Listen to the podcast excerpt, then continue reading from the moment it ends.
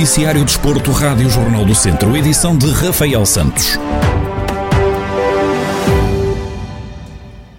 O Sporting está a dois pontos de se sagrar campeão nacional, o que pode acontecer já hoje, se o Futebol Clube do Porto perder pontos no encontro com o Farense. Manuel Mirandês, presidente do núcleo Sportingista em Viseu, acredita que o título seja conquistado amanhã com uma vitória frente ao Boa Vista. Eu acredito que já seja amanhã, não é? Porque o Sporting uh, só si, portanto acredito que será no jogo do Sporting que o título será fechado, amanhã com uma vitória hoje melhor, porque seria fechado, mas eu estou convicto que, que a festa será amanhã com a vitória do Sporting frente ao Boa Mas quanto aos números, eu não, não, não faço grande gestão, que eu espero desde que o Sporting ganhe um, um 10 cheque, não é? Porque eu estou mesmo à espera que o Sporting ganhe amanhã. José Junqueiro, responsável pelo Conselho Fiscal do Núcleo Viziense, realça que o Sporting só depende de si para se sagrar campeão nacional. Ah, acho que o mais certo é ser conseguido amanhã, porque só depende do Sporting.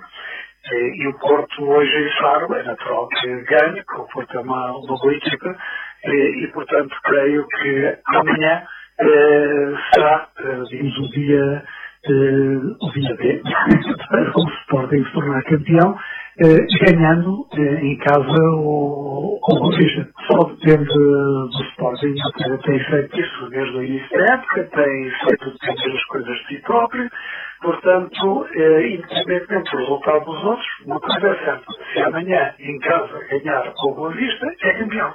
E portanto acho que essa aqui é a grande aposta. Manuel Mirandês, presidente do núcleo do Sporting em Viseu, e José Junqueiro, responsável pelo Conselho Fiscal do núcleo, confiantes que o Sporting vai alcançar o título nacional amanhã no estádio de Alvalade, frente ao Boa Vista. A equipa feminina de sub-10 do ténis de mesa do Mundão conquistou o primeiro título nacional da modalidade na história do clube. A equipa participou em três provas de sub-10 femininos e masculinos, tendo alcançado o pódio com o terceiro lugar no escalão de sub-12. Marco Aguiar, dirigente responsável pelo clube, salienta os feitos alcançados pela equipa do Mundão num fim de semana de muito orgulho. Foi um, foi um, um fim de semana muito muito, de muito orgulho, de muita felicidade para, para, para o clube de, de Mundão.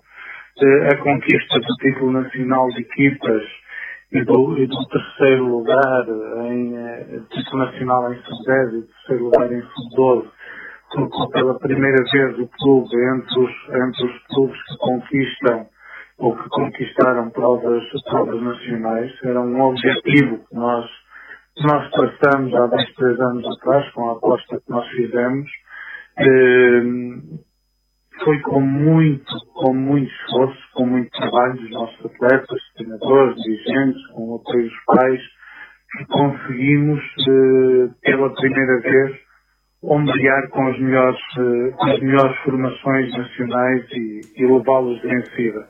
Marco Aguiar, dirigente do Clube Ténis de Mesa do Mundão, fazer um balanço geral das conquistas alcançadas pelo clube nos campeonatos nacionais de equipas jovens. Joaquim Silva foi o melhor ciclista da TAF Fermes Indo Mortágua na 47ª edição da Volta ao Algarve em bicicleta. O ciclista de 29 anos terminou esta edição da prova na 15ª posição à geral, a 2 minutos e 33 segundos de João Rodrigues, atleta da W52 Futebol Clube do Porto, que foi o grande vencedor.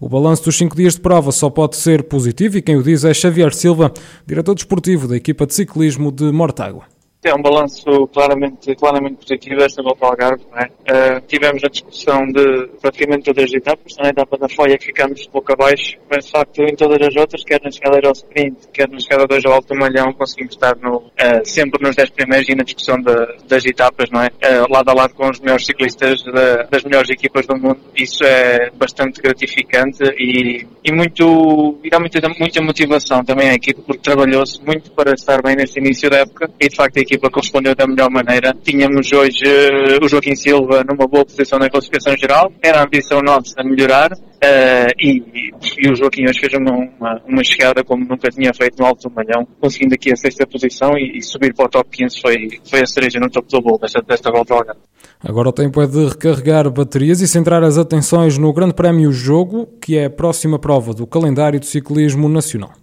temos alguns ciclistas que se apresentaram em muito bom nível desde, desde o início da época, não é? Já lá vai um mês e meio desde, desde início de temporada uh, e vamos agora aproveitar para, para, para colocar a descansar alguns ciclistas, não é? Que, que terminaram agora o seu, o seu pico de forma, que estiveram muito bem e vamos, uh, particularmente agora no Grande Prémio Jogo, entrar com, com alguns ciclistas que, que tiveram a descansar uh, e que tiveram a preparar também estas outras competições, porque é muito importante conseguir rodar a equipa, fazer com que não, não haja uma fadiga acumulada, porque eh, particularmente eh, os ciclistas que fizeram esta volta ao Algarve saem com um desgaste muito grande. Foram cinco etapas e todas elas bastante exigentes, muitos quilómetros, eh, com muito calor, portanto é muito importante fazer esta gestão de equipe.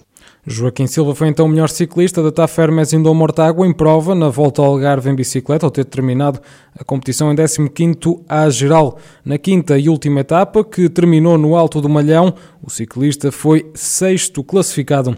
Destacar ainda o quinto lugar de Yuri Leitão na primeira etapa da volta ao Algarve, dia em que foi o melhor português em competição.